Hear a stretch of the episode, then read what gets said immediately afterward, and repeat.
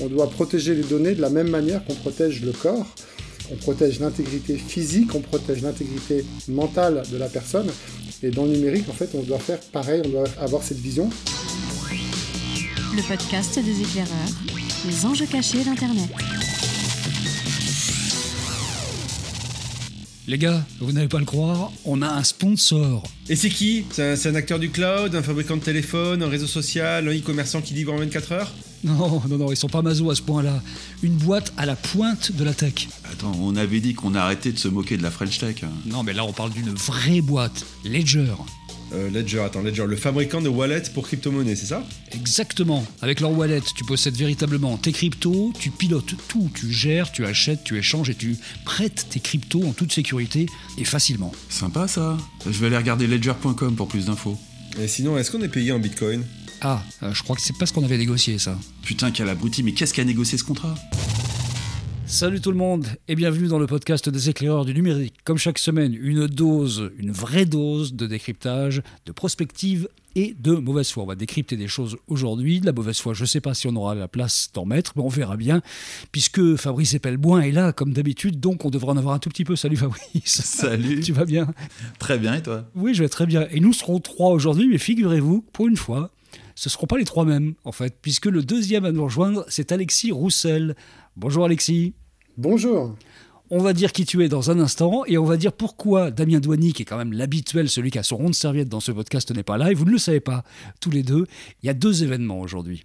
Il y a deux événements. Il y en a un qui est d'abord l'anniversaire au moment où on enregistre de Fabrice Epelboin, qui on souhaite un très très bon anniversaire, vraiment. Yeah. Et puis le deuxième événement, c'est qu'en fait, euh, il y a une préparation dans deux jours d'un mariage, celui de Damien Douany. Et figurez-vous que ce bonhomme a décidé d'aller s'acheter en catastrophe un nœud papillon, et que les nœuds papillons, ça se trouve pas comme ça dans le coin nécessairement. Il a traversé tout Paris, il se retrouve coincé dans un magasin qui n'ouvre qu'à l'heure où on enregistre pour pouvoir acheter son nœud papillon. Et c'est comme ça qu'il rate un podcast historique. C'est c'est intéressant comme excuse. Je vous avais prévenu que la raison était un peu bidon au départ et que vous la découvriez dans le podcast. C'est pourtant une vraie raison. Il est en train de s'acheter un nœud papillon pour se marier dans deux jours. Lui souhaite également un bon mariage. Alexis Roussel, tu es l'auteur avec Grégoire Barbet de notre si précieuse intégrité numérique, sous-titré Plaidoyer pour une révolution humaniste. C'est préfacé par Jacques Favier, c'est aux éditions Slatkin. C'est un petit bouquin, il n'est pas, euh, pas énorme, hein. c'est une sorte de, de guide de pensée pour l'intégrité numérique. Et vous êtes euh, tous les deux d'ailleurs avec euh, Grégoire, vous êtes, vous êtes suisses tous les deux. Hein Alors, on est suisse. euh, Enfin, moi, j'ai une double culture. J'ai quand même une culture euh, en partie française, mais j'ai ma culture politique, elle, elle est suisse. J'ai ma culture éducationnelle, on va dire. J'ai grandi dans, le, dans un environnement français et j'ai fait mes études en France. Mais quand j'ai commencé à travailler, ma vie professionnelle et ma vie politique, je l'ai faite en Suisse. Grégoire est suisse ou pas? Et Grégoire, lui, il est suisse, il est genevois, et puis euh, c'est un journaliste euh, suisse. Comme quoi, on ne pourra pas dire qu'on est rancunier quand même dans cette histoire. Franchement, on a bien choisi de- notre histoire. Fabrice, l'intégrité numérique, euh, on ne savait pas, toi et moi, exactement à quoi ça correspondait, ce qui est un vrai sujet, hein, par- parce qu'on est quand même, on baigne dedans, et pourtant ce concept-là n'est pas arrivé si fort que ça jusqu'à nous, jusqu'à présent. Et pourtant, c'est quand même un sujet dont on parle en permanence. Il, faut dire qu'il y, a- il y a un gros cultural gap avec la Suisse. hein. C'est une démocratie, donc forcément, ils réfléchissent de façon très différente. euh, C'est- C'est pas faux, ça. C'est pas faux. Enfin, ça n'empêche pas d'avoir des concepts. On a quand même un peu de philosophes en, en- en France historiquement et on a quand même deux, trois concepts et on est capable quand même de développer deux, trois idées, même si on les applique pas sur le terrain national. C'est quoi l'intégrité numérique en quelques mots? C'est l'inverse même de l'idée que les data, par exemple, ce serait le pétrole du 21e siècle, ce qui vous fait bondir tous les deux, Alexis et Grégoire, en fait. hein. Ouais, exactement. En fait, euh, ça c'est la vision américaine, c'est-à-dire que les données c'est un objet euh, qui peut appartenir à celui qui s'en saisit finalement. Et après de ça, on extrait de la valeur en les analysant, en les, euh, euh, en, les augmentant. Et, euh, et- nous, on est, on est convaincus qu'en fait les données c'est un élément de, de la personne, c'est un élément constitutif de la personne. Sans nos données, aujourd'hui, on est- on n'existe pas. Euh, essayez de, vivre sans aucune donnée, c'est-à-dire sans vous être connecté à Internet, mais aussi sans que aucune personne n'ait de données sur vous. En réalité, vous n'existerez plus dans cette société. Donc, ça fait partie de nous, et à partir du moment où ça fait partie de nous, on doit protéger les données de la même manière qu'on protège le corps. C'est-à-dire, on protège l'intégrité physique, on protège l'esprit, avec on protège l'intégrité mentale de la personne. Psychique, oui. Mhm. Psychique, voilà. Et c'est très lié, en fait, à l'autonomie. Si on protège l'intégrité physique et l'intégrité mentale de la personne, c'est pour garantir l'autonomie et la, capacité de la personne de, prendre de faire ses propres choix. Et dans le numérique, en fait, on doit faire pareil, on doit, on doit avoir cette vision. L'idée, c'est de se déconnecter un peu de cette rhétorique de dire Ah, mais j'ai rien à cacher, et de croire que euh, le numérique n'est vu que au, travers de la protection de la vie privée. Hein. c'est euh, aujourd'hui, il y a beaucoup, il y a ce débat-là sur l'importance du, numérique et de la vie privée et de la protection qu'on doit avoir dans ce domaine-là. Mais en réalité, c'est pas que notre vie privée, c'est aussi notre capacité de prendre une décision simplement éclairée. Je pense que le plus grand exemple qu'on ait aujourd'hui dans ce domaine-là, c'est Cambridge Analytica où euh, des, gens se sont retrouvés euh, manipulés par euh, une analyse massive de données et en fait après un retour d'informations à travers les réseaux sociaux, à travers des, fausses informations, des publicités très ciblées, et ça a modifié de manière inconsciente pour les gens leur, leur choix politique lorsqu'ils ont voté pour le Brexit basé sur des fausses informations. Euh, et, c'était une manipulation de leur environnement numérique hein, qui était en cause. C'était pas une, immersion dans leur vie privée en réalité. C'était une manipulation de leur environnement numérique qui a fait cela. Ça a touché leur intégrité numérique, leur capacité de prendre une décision. Ils ont voté différemment. Et euh, voilà, je pense que le lien il est, il est clair dans, ce, dans cet exemple-là. On va faire un petit rappel de, de Cambridge Analytica. Hein. La, technologie qui était derrière ça euh, se proposait d'analyser les traces que tout un chacun laissons sur Facebook notamment et d'à partir de là d'en déduire des profils psychométriques. Est-ce que vous êtes introverti, extraverti, enfin tout un tas d'éléments euh, qui permettaient de déterminer la psychologie de chacun et ensuite en fonction du positionnement politique qu'on déterminait également, d'envoyer des messages dans le flux Facebook, de, de, manipuler la perception que les gens avaient du monde à travers leur flux Facebook. Et pour beaucoup de monde, Facebook est l'essentiel de leur source d'information, de façon à y injecter des éléments d'information qui étaient complètement pensés pour leur psychologie à eux. Et donc vraiment, on était effectivement dans un viol euh, d'une intégrité numérique et d'une intégrité euh, psychologique. Est-ce qu'il y a derrière l'idée de l'intégrité numérique, l'idée un peu générale que finalement on a un corps euh, physique, on a un corps psychique, et qu'aujourd'hui, de plus en plus, on va se retrouver euh, peut-être même réduit à un corps numérique? C'est-à-dire qu'en fait, euh, moi, ce que, ce que j'appelle le data sapiens qui est en train de naître, c'est-à-dire que peut-être que demain, on ne sera considéré que comme des zéros et des 1 finalement par l'ensemble de la, de la société, et qu'on aura une valeur en tant que telle, ce qui est en train de se faire avec les NFT notamment. Est-ce que c'est ce risque-là en fait? Pour moi, le risque, il n'est pas là. Il est, enfin, il est parce que c'est déjà existant. En réalité, on a, on a déjà les réflexions. Pas à 100%. à 100%. Alors, j'espère qu'on n'arriverait pas à 100%. Peut-être que euh, dans le futur, on peut imaginer un futur euh, euh, où il y a des, êtres qui existent que numériquement, bien sûr. Mais aujourd'hui, on aura cette, cette, cette, cette, cette, partie entre le physique, le psychique, le numérique. tout va coexister. on parle déjà de la naissance numérique. On parle de la mort numérique. donc, le le, concept, c'est la notion de vie numérique en tant que telle euh, qui, est, euh, qui est en train d'émerger dans les, dans, les, dans les idées des gens. Euh, moi, je dis même en fait que cette notion-là, elle, elle est déjà intégrée par ceux qui sont nés dedans. et parce que lorsque vous êtes né avec un téléphone portable dans la main, ça paraît encore pour des gens de notre génération quelque chose de dire ah c'est un peu particulier, mais c'est la réalité des enfants aujourd'hui. Euh, ils vivent, moi je l'ai bien vu même avec mes propres enfants, ils ont euh, autant d'amis à, à, 10 ans euh, numériques que, enfin virtuels ou à, hmm. que, que, dans le, que à l'école et, dans le Voire même beaucoup plus d'ailleurs. Euh, voire, voire plus. Hmm. Et donc, donc pour eux, ils ont totalement intégré cette, cette dimension-là. Et, et lorsque, alors j'ai la chance, évidemment, ils ont la chance avec moi, de, je les sensibilise sur certaines choses. sur certaines choses. Quand ma fille installe TikTok parce qu'elle a, elle est intégrée dans son réseau social à l'école, on l'incite à, parler de, TikTok, et puis d'un coup, moi je lui explique, oui, mais tu sais comment ça marche TikTok?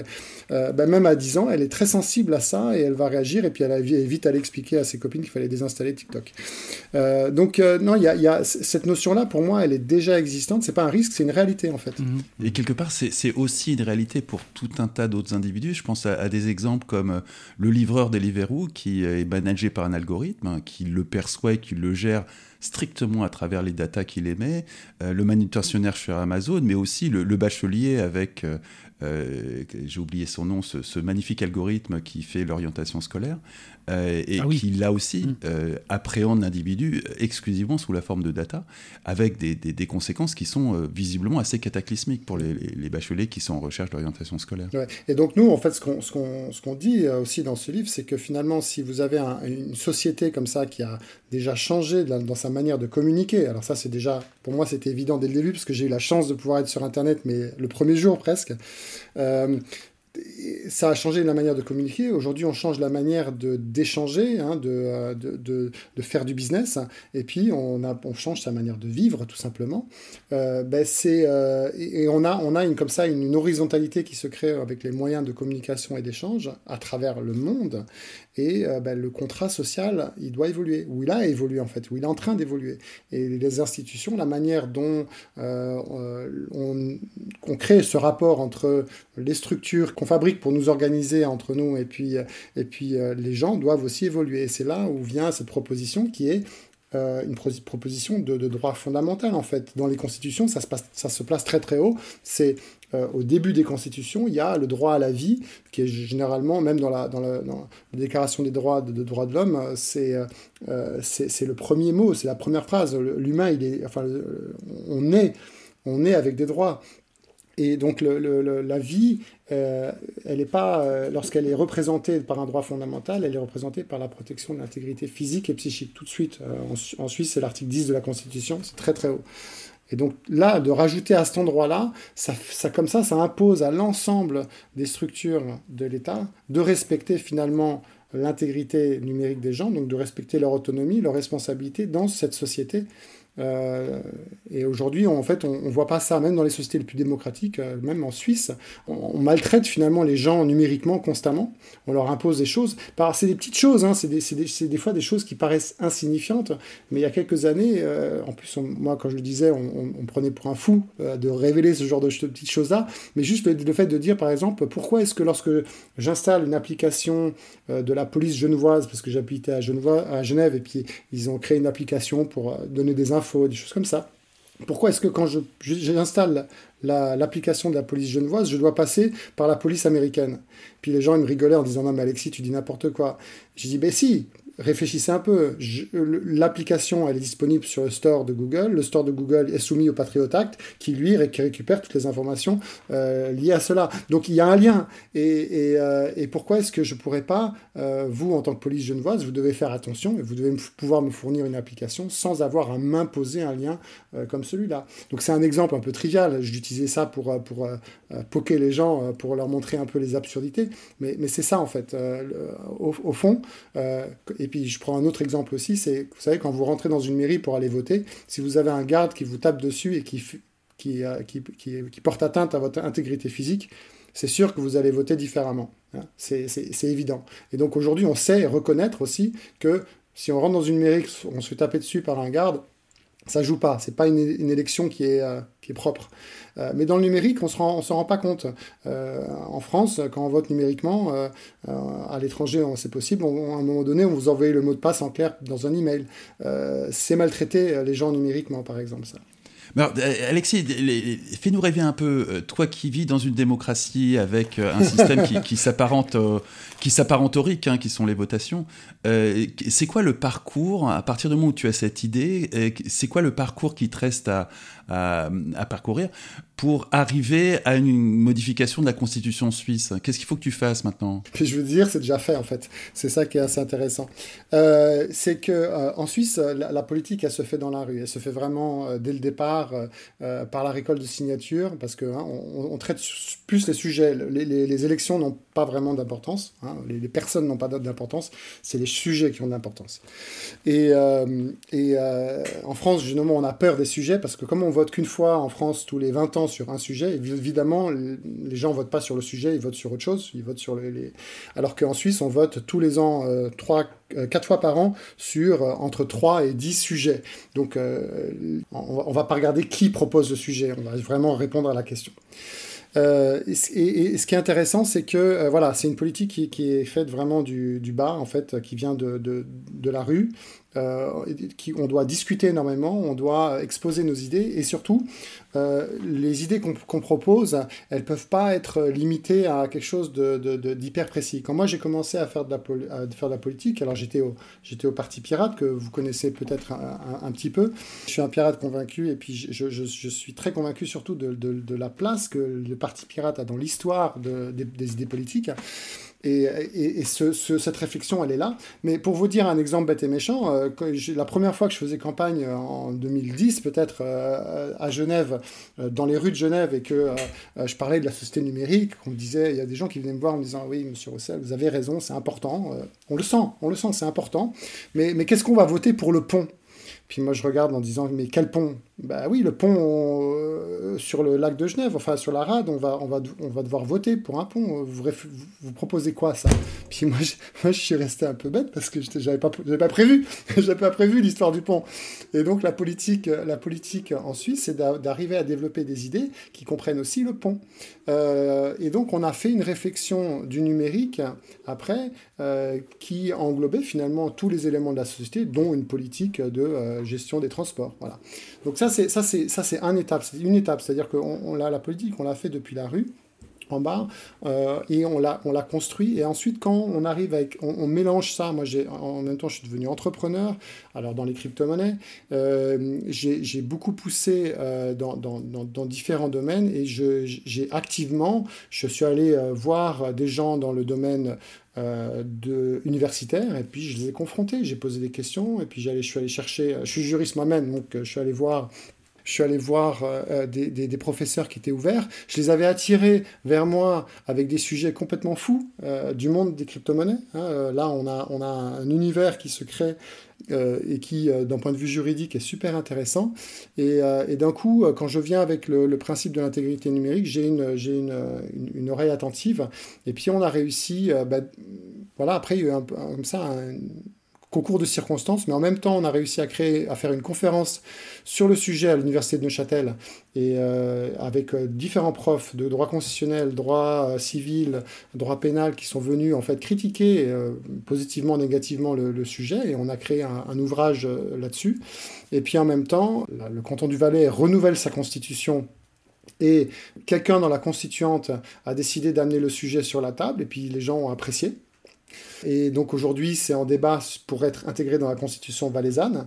Et puis ensuite, euh, bah, à Genève, puisque j'ai des contacts, à force de discuter avec les gens, euh, il y en a qui sont dit, ah, ben, proposons-le aussi à Genève. Et puis aujourd'hui, il y a un parti euh, local genevois qui a décidé de faire une loi constitutionnelle qui est en cours, on peut la consulter, pour ajouter l'intégrité numérique dans la constitution genevoise. Donc on a deux constitutions locales qui se proposent de cela. Et puis une fois que ça sera été fait, le pas vers la constitution fédérale est beaucoup plus euh, facile finalement. L'impression d'écouter un truc dans un, dans un autre siècle, dans une autre époque, sur une autre planète, vue de France. Oui, c'est fascinant comme... Euh, c'est une politique très pratique. C'est très pratique en fait. Vous pouvez, pouvez faire des choses. Vous avez des, des, cas exceptionnels de citoyens tout seuls dans leur, dans leur coin qui, arrivent à, changer un, truc fondamental dans le pays. Euh, on peut, il y a plein de débats qui étaient super intéressants. On prenait l'exemple du, du, revenu de base. On a eu un super débat en Suisse. à la fin, on a voté. On a dit non, ok, c'est pas grave, ça reviendra. Mais, mais, mais cette politique, elle se fait vraiment euh, euh, de manière très, elle est très citoyenne, elle est très vivante et, et, et c'est justement, enfin, moi, c'est quand je, me suis lancé en politique, je voulais pas me lancer en politique parce que j'étais dans le mode, français quand je suis sorti de mes études et j'étais terrifié par cette politique française que je connaissais très bien parce que j'avais fait du droit. Et, euh, c'est en voyant la politique suisse, comment elle fonctionnait, que je me suis dit en fait finalement ça vaut le coup. Et après on découvre des petites choses assez fantastiques. En fait on découvre que beaucoup de révolutions qui ont euh, existé dans le monde, enfin et notamment en Europe, elles ont été, je dis pas fomentées, mais, mais elles, ont été, euh, elles ont été intellectualisées en partie en Suisse. Bah Rousseau, hein. Bah, Rousseau lui-même, Karl Marx, euh, et je dis même, mais finalement même les trucs les plus horribles, même Hitler a passé, a passé, euh, a passé un peu de temps en Suisse pour, pour, pour, pour récolter des dents. Bah, même la réforme, euh, la réforme. Hein, donc... La réforme, c'est un lieu en fait où il y a une culture de la discussion et on pousse les gens assez au, fou, au, fond. Moi, moi, je me suis confronté avec euh, euh, les, gens avec qui j'étais autour de moi au Parti Pirate, ils m'ont poussé à bout dans les, dans les réflexions, pas, pas mal de choses, euh, pour des choses que je croyais acquises finalement. Et on, travaille beaucoup sur les mots, on est obligé de travailler sur plusieurs langues, donc euh, des concepts, on doit utiliser le bon concept qui marche dans trois langues différentes, ce qui aussi pousse à une réflexion un peu poussée sur, sur, sur les mots. Je me demande pourquoi on s'emmerde chaque semaine à faire un truc où on dénonce en fait ce qui se passe en France. On ferait mieux de prendre un passeport pour la Suisse et de faire un podcast positif hein, finalement. ah ben c'est clair que ça serait beaucoup plus constructif avec un, système démocratique comme ça. Nous, on, se contente de voter pour le casting d'un film dont le scénario est déjà écrit. C'est très frustrant et ça marche plus d'ailleurs. Hein. Il y a plus grand monde qui vote, mais ça, ça, ça donne envie. Par contre, les Suisses, ils ont du mal à mettre en œuvre. C'est-à-dire, on, aime bien réfléchir, on aime bien faire, enfin, on aime bien faire cette politique euh, de... Mais après, mettre en œuvre, on va le faire peut-être à tout petits endroits, et puis euh, ça va prendre du temps de faire des grands mouvements et on a, là on a besoin des chambres d'écho comme euh, je veux la France est un pays qui a une chambre d'écho extrêmement forte, c'est-à-dire au moment où elle prend une réforme en cours, alors à ce moment-là elle va l'appliquer de manière euh, fondamentale sur l'ensemble de la population et elle a une résonance mondiale. Donc, mais, mais, mais, ce, lien, je pense qu'il y a un lien à, travailler et, c'est ce, ce que l'on voit aujourd'hui dans la révolution numérique.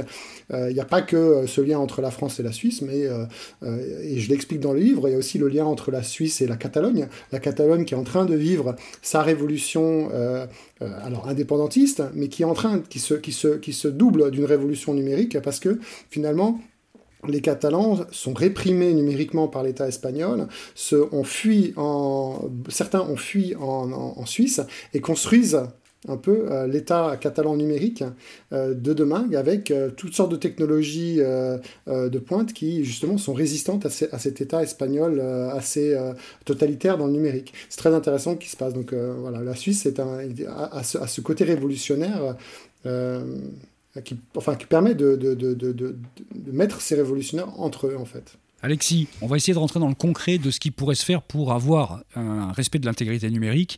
Déjà, il faudrait avoir un droit d'accès aux informations, c'est-à-dire quelles sont les datas que chacun possède, un droit d'oubli, un droit de transformation, un droit de disparition lors de la mort et d'être accompagné par une mort numérique, bref, d'avoir un droit tout simplement d'avoir un peu la main sur ces, sur ces données. C'est ça la base de l'histoire. Mais pour ça, il faut se débarrasser de toutes les données qui passent par les GAFAM, c'est-à-dire qu'il faut que les États rentrent dans une logique. Moi, je pense que la, avant, enfin, euh, évidemment, tout ça, c'est dans la pratique, et, je pense que ça, on est déjà en train de, construire. Le RGPD, c'est pas mal, ça va dans le bon sens, et il y a comme ça, de toute façon, il y a une volonté des gens de reprendre le contrôle sur leurs données, euh, elle, est, elle, est, bonne, euh, et d'ailleurs, ce qui se passe avec le RGPD, c'est que le coût de gestion de ces données va, va, devenir extrêmement important pour les entreprises, donc elles auront aussi tendance à vouloir s'en débarrasser. Mais les GAFAM, elles, c'est leur business model pur.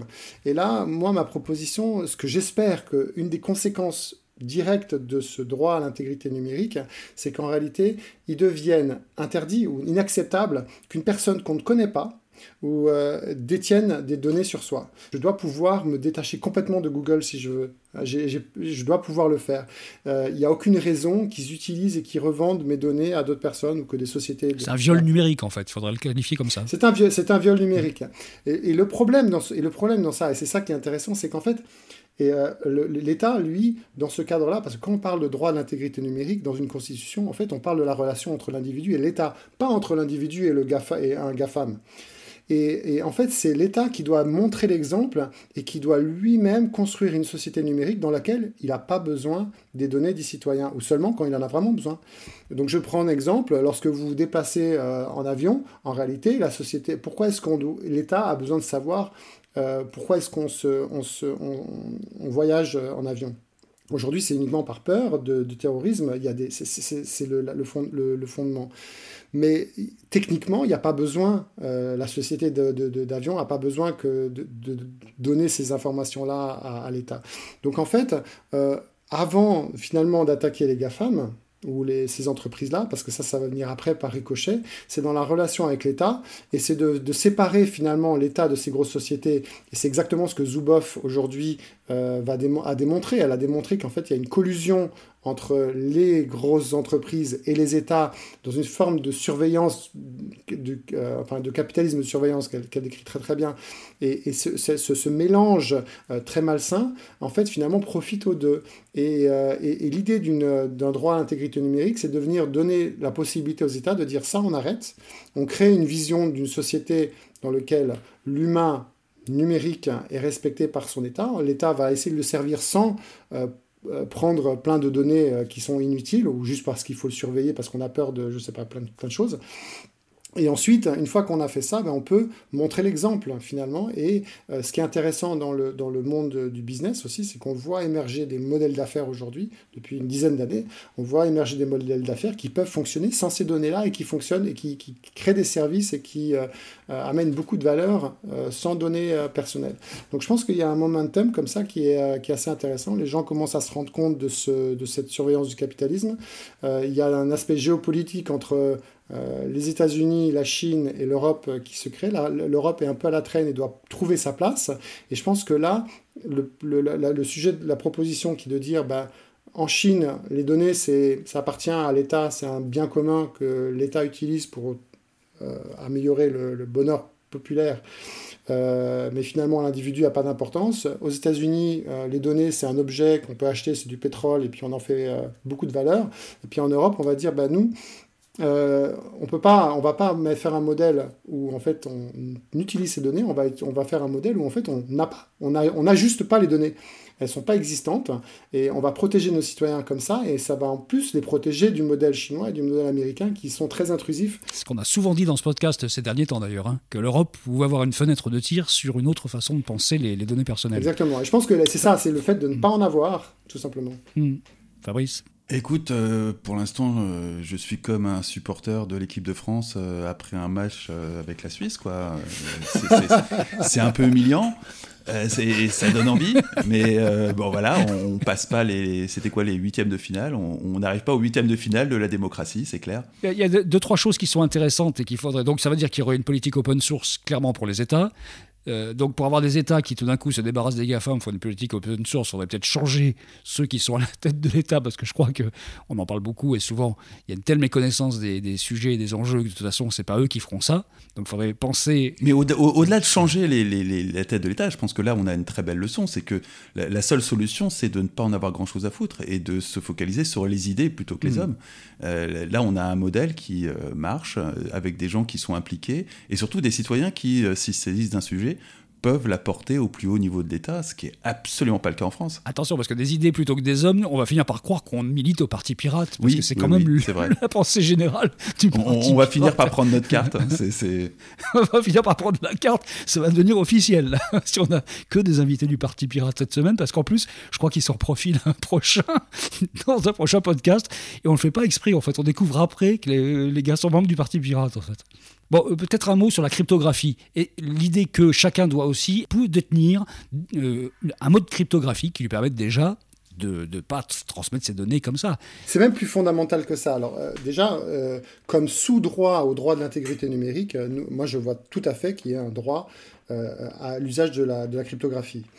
C'est important parce que ça veut dire par exemple qu'un État ne doit pas essayer de casser la cryptographie.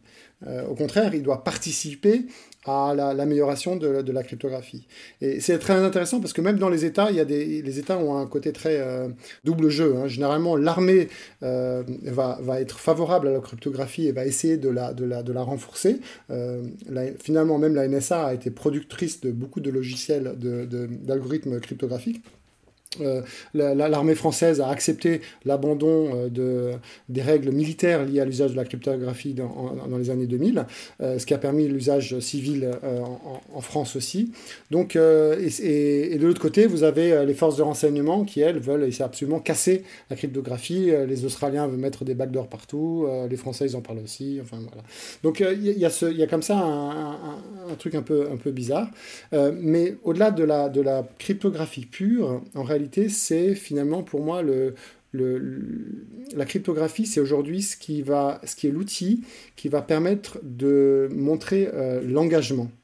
Quand on a fait la, révolution humaniste, on a fait une révolution sur la révolution industrielle, on l'a créée sur du papier. On a, en fait, une des choses fondamentales qui, qui s'est passée, c'est que d'un coup, les gens ont appris en masse à lire et à écrire et on a transformé nos règles de société entre on est, passé de règles des règles non écrites ou en tout cas des règles en fait de, euh, soit religieuses euh, ou, royales euh, on est passé à des un système de droit de droit avec des contrats que les gens signaient. Tout le monde peut s'engager de la même manière. Et, et l'outil d'engagement là-dedans été la signature et en fait, aujourd'hui, la, cryptographie nous permet de faire la même chose, en fait, nous permet de maîtriser une signature euh, électronique qui va nous engager, qui va aussi nous protéger, euh, nous, euh, qui va aussi permettre de chiffrer certaines communications, mais surtout, ça va nous permettre de nous engager vis-à-vis d'une autre personne sur le réseau. Et la maîtrise de cette signature électronique, qui aujourd'hui est totalement inexistante. Hein. C'est pas parce que vous avez euh, euh, DocuSign ou que l'État machin vous donne une signature électronique euh, que, la, que vous avez la carte d'identité estonienne qui vous donne une signature électronique. C'est pas ça, maîtriser la signature électronique. maîtriser la signature électronique, ça veut dire que vous gérez votre portefeuille de clés numériques euh, et, et, aujourd'hui, c'est en train d'apparaître doucement. Alors, je, si je ne me trompe pas, votre sponsor, euh, c'est euh, Ledger. Je ne sais pas si ça mhm. l'est toujours pour, ce, pour ce, Bien sûr. cette version de, du podcast-là.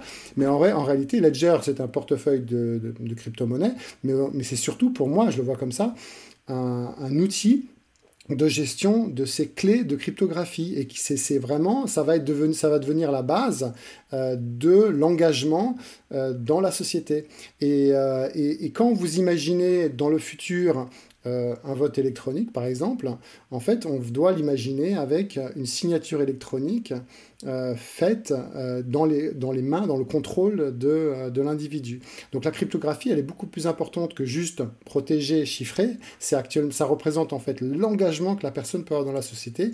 Et moi, je fais le pari qu'une société où tout le monde peut s'engager numériquement euh, de manière responsable avec une vraie signature électronique, en fait, elle va créer une valeur, elle va créer énormément de valeur, beaucoup plus qu'une euh, société où finalement tous ces outils d'engagement sont euh, maîtrisés par des grosses sociétés qui le font à notre place. Fabrice, ça va juste un petit peu à l'encontre de ce qu'on disait sur la possibilité de, de, faire du vote électronique qui soit fiable. En fait, Là, là, tu évoques, Alexis, l'idée que peut-être on pourrait arriver à avoir les outils soi-même pour qu'on arrive à un truc comme ça. Ça ne résout pas un problème majeur qui est l'isoloir, la capacité à voter sans coercition. Enfin, Tout hmm. ça, c'est pas parce qu'on a une clé électronique qu'il n'y a pas quelqu'un avec un gun ou avec un billet hmm. qui hmm. va euh, influencer notre vote. Oui. Alors non, ça tout à fait. Il y a, mais il y a, bon, il y a plusieurs éléments. Nous, on, a, on, fait déjà beaucoup de votes à distance euh, en Suisse. Le vote électronique, en fait, euh, il est venu un petit peu en plus.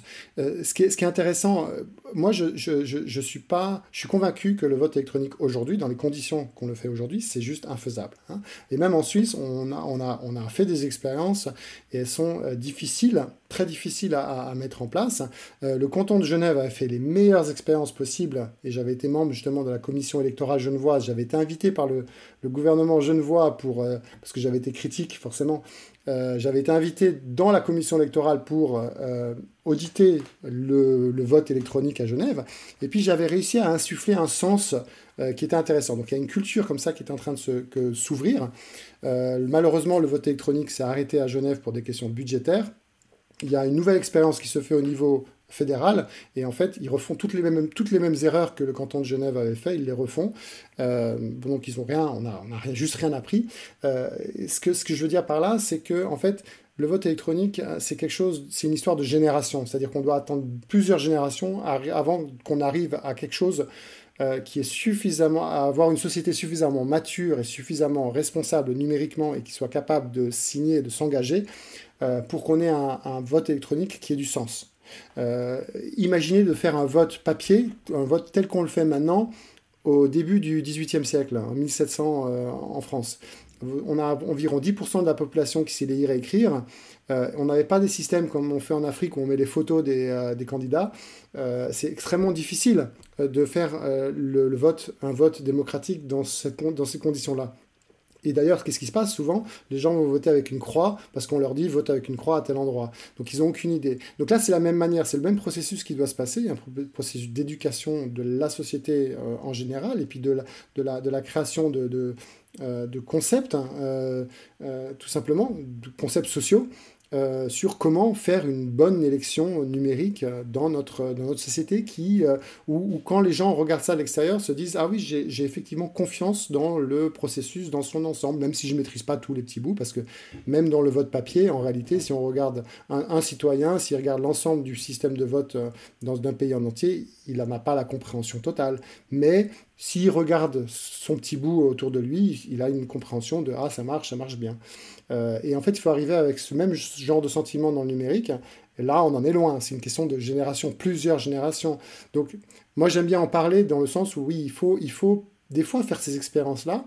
Et aujourd'hui, on voit que les expériences de vote électronique, elles se font dans des endroits qui sont beaucoup plus intéressants en fait dans le vote, euh, dans le vote euh, que le vote citoyen. C'est euh, les associations, c'est les entreprises, c'est tous les autres systèmes de vote qui existent. Et là, on peut se permettre beaucoup plus d'expérimentation et les gens apprennent. Et ça, leur, ça crée ce sentiment de qu'est-ce qui marche, qu'est-ce qui marche pas. Et, j'étais toujours surpris en fait avec les, les, Suisses parce que même dans ma formation, quand j'avais, quand j'avais, on avait étudié le premier vote, système de vote électronique à Agnières Agnières en Suisse, euh, et, pourtant j'étais, dans ma formation de droit du numérique, euh, moi ma réaction ça avait été de dire mais pourquoi ils ont commencé par là? Ça devrait être la dernière étape de la numérisation de la société, ça devrait être le vote électronique, pas la première. Et, euh, et, c'est vrai, et ça je le crois toujours, c'est-à-dire qu'on un vote électronique, on doit le faire que si les gens sont éduqués. Je comprends tout à fait les gens qui aujourd'hui disent il faut pas faire de vote électronique, c'est trop tôt. Enfin, nous-mêmes, c'est pas possible aujourd'hui, mais je pense que dans le futur, peut-être qu'on pourrait arriver, on pourrait peut-être arriver un jour à une société éduquée numériquement et qui pourra, qui sera confortable en tant que société de voter numériquement et d'assumer les résultats de ce vote. Donc en gros, commençons tous par avoir un wallet, à maîtriser euh, déjà la gestion d'un wallet euh, sur des crypto-monnaies ou n'importe quoi euh, au quotidien, et ensuite on pourra commencer à avoir l'étendue qui nous sépare d'un vote électronique. Exactement, et c'est mon pari parce que tu prends le Bitcoin par exemple, hein, le Bitcoin il est construit sur quoi? Il est construit sur des concepts qui politiquement n'existent pas en France, un petit peu en Suisse, mais vraiment en France pas du tout. C'est le réseau peer-to-peer. Les gens savent pas ce que c'est. Ah, ils savent. Ah, si, c'est pour télécharger des fichiers. C'est les pirates qui utilisent ça. Ah, bah, tiens, justement, les pirates. Euh, c'est construit sur la cryptographie. Cryptographie, c'est pour cacher des choses. Hein. Et puis, c'était utilisé par l'armée. C'est mal. C'est les pédophiles qui utilisent la cryptographie pour se cacher. Euh, c'est le consensus. On n'aime pas le consensus. Pourquoi? Enfin, c'est quoi cette forme de consensus? C'est un protocole, on ne comprend pas, c'est technique. Euh, et puis, euh, c'est une communauté open source. En plus, c'est des hippies qui font tout ça. En plus, c'est un échange gratuit, c'est pas bien vu hein, non plus. Hein. en plus. Alors, et quand tu mets tout ça ensemble comme technologie, en fait, tu crées un outil comme le Bitcoin, qui a, de la, qui a énormément de valeur, en fait. Parce que tu, bon, tu rajoutes en plus le proof of work, mais ça, ça a énormément de valeur. Et, et en fait, ça, ça, pré, ça on peut, on peut voir comme ça, on peut, on, peut, on peut imaginer un petit peu à quoi va représenter la société du futur grâce à ça. C'est-à-dire que la société du futur, elle sera peer-to-peer, elle sera décentralisée, elle sera basée sur un consensus, elle sera open source, euh, elle sera sans frontières, et, on ne pourra pas censurer les choses de la même manière. Et, je pense que euh, c'est pour ça que le Bitcoin en soi, il est intéressant, et c'est un outil dans lequel les gens s'engagent. Quand moi je fais une transaction, si je t'envoie des Bitcoins maintenant, c'est moi qui le fais. C'est pas, je demande pas à la banque de le faire. C'est techniquement, c'est moi qui le fais et j'ai dû faire un acte technique de de signer une transaction euh, dans lequel je peux me planter et, si je me plante euh, parce que je perds ma clé, ben, je perds mon argent, tu vois. C'est beaucoup plus profond comme relation avec l'outil que euh, on a, on a l'impression avec le numérique dans l'ensemble. Donc la, blockchain comme modèle social plutôt que d'essayer de la fourguer pour résoudre les problèmes de la société actuelle, quoi. Ah, bien sûr, non, mais évidemment, les gens qui disent euh, la blockchain, ça va tout résoudre, ça n'a aucun sens.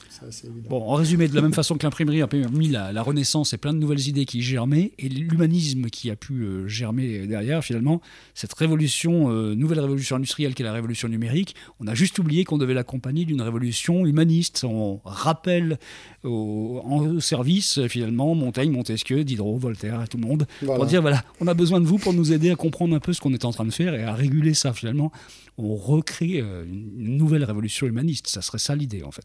L'idée, c'est exactement ça, sauf qu'il faut accepter aussi euh, les nouvelles règles du numérique. Et euh, il y en a quelques-unes, enfin il y en a sûrement plein, mais euh, celles qui, euh, qui sont les plus importantes, c'est la vitesse à laquelle se passe la, la- révolution.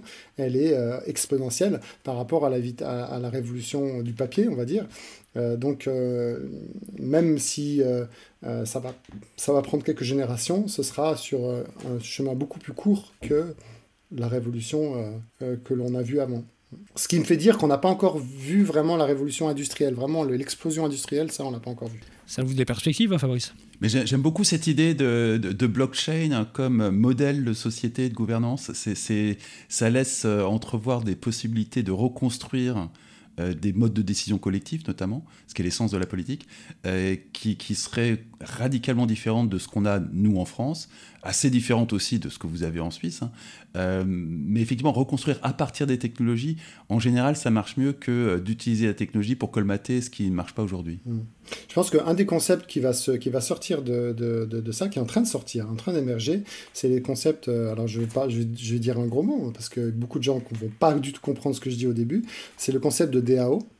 DAO, c'est un- une, une- une organisation décentralisée autonome, et euh, c'est une nouvelle forme d'organisation qui est basée justement sur du vote électronique euh, et euh, sur la, mise en fait dans toutes les règles en fait de la gestion de l'organisation sont mises alors là sur une blockchain mais à terme ça pourra pas ce sera pas forcément sur une blockchain mais en tout cas c'est sur un espace de gestion de données qui est entièrement public et euh, dans lequel euh, on ne peut pas venir censurer, c'est-à-dire qu'il y, a un re- il y a un rapport direct entre l'individu euh, et sa structure. Euh, et il est en contrôle direct. Et il y a eu une première expérience euh, en 2016 d'une première société, ça s'appelait la DAO, The DAO, euh, qui était une fantastique expérience humaine et sociale dans ce domaine-là. Et aujourd'hui, en fait, on se rend compte que beaucoup de sociétés qui se créent, beaucoup de projets qui se créent dans le domaine des crypto-monnaies et puis des des domaines associés sont en train de en fait reformer ces formes de sont en train de former ces nouvelles formes d'organisation qui peuvent représenter euh, toutes sortes de communautés d'intérêt finalement. Et, euh, et là, il y a un modèle, même aujourd'hui maintenant, il y a un premier, euh, une première loi modèle qui est sortie. Il y a des, universitaires à la fois de, Neuchâtel et de Paris, certains sont liés au CN- CNRS, qui ont réfléchi à comment intégrer cette nouvelle forme d'organisation de- de- d'entreprise dans euh, l'univers euh, juridique existant. Donc, euh, en gros, c'est comme si on avait, euh, on avait inventé la société anonyme ou la SARL euh, au début du 19e siècle. Ben là, c'est la même manière. Maintenant, on invente des nouvelles formes d'organisation qui sont en train d'émerger euh, et qui sont, qui sont compatibles avec euh, notre individualité numérique. Il faudra qu'on se fasse un podcast sur la DAO, c'est un sujet absolument fascinant. Pas évident du tout à vulgariser, mais absolument fascinant. Je crois qu'on va faire ça, parce que là, euh, on a fait un podcast très long, passionnant, mais, mais très très long. Et je sens qu'Alexis, il en a encore largement sous le, sous le coude. Bah tu reviendras. Je pense qu'il il faut absolument que tu reviennes. Tu vois, Qu'on qu'on discute encore sur la vrai. DAO, par exemple, et sur des sujets comme ça, parce qu'on sent qu'il y a quelque chose qui est intéressant là, que ça ouvre un champ des discussions qu'on a ici, mais sur un champ plus philosophique finalement euh, que celui qu'on a l'habitude d'aborder sur- dans ce podcast. Donc ça, c'est intéressant. Je rappelle que le bouquin s'appelle Notre si précieuse intégrité numérique, sous-titré Plaidoyer pour une révolution humaniste, ça vous l'aurez compris. Et c'est donc euh, aux éditions Slatkin, et c'est coécrit donc avec Grégoire Barbet et Alexis Roussel, qui était notre invité aujourd'hui. Merci Alexis. Voilà, merci beaucoup pour l'invitation.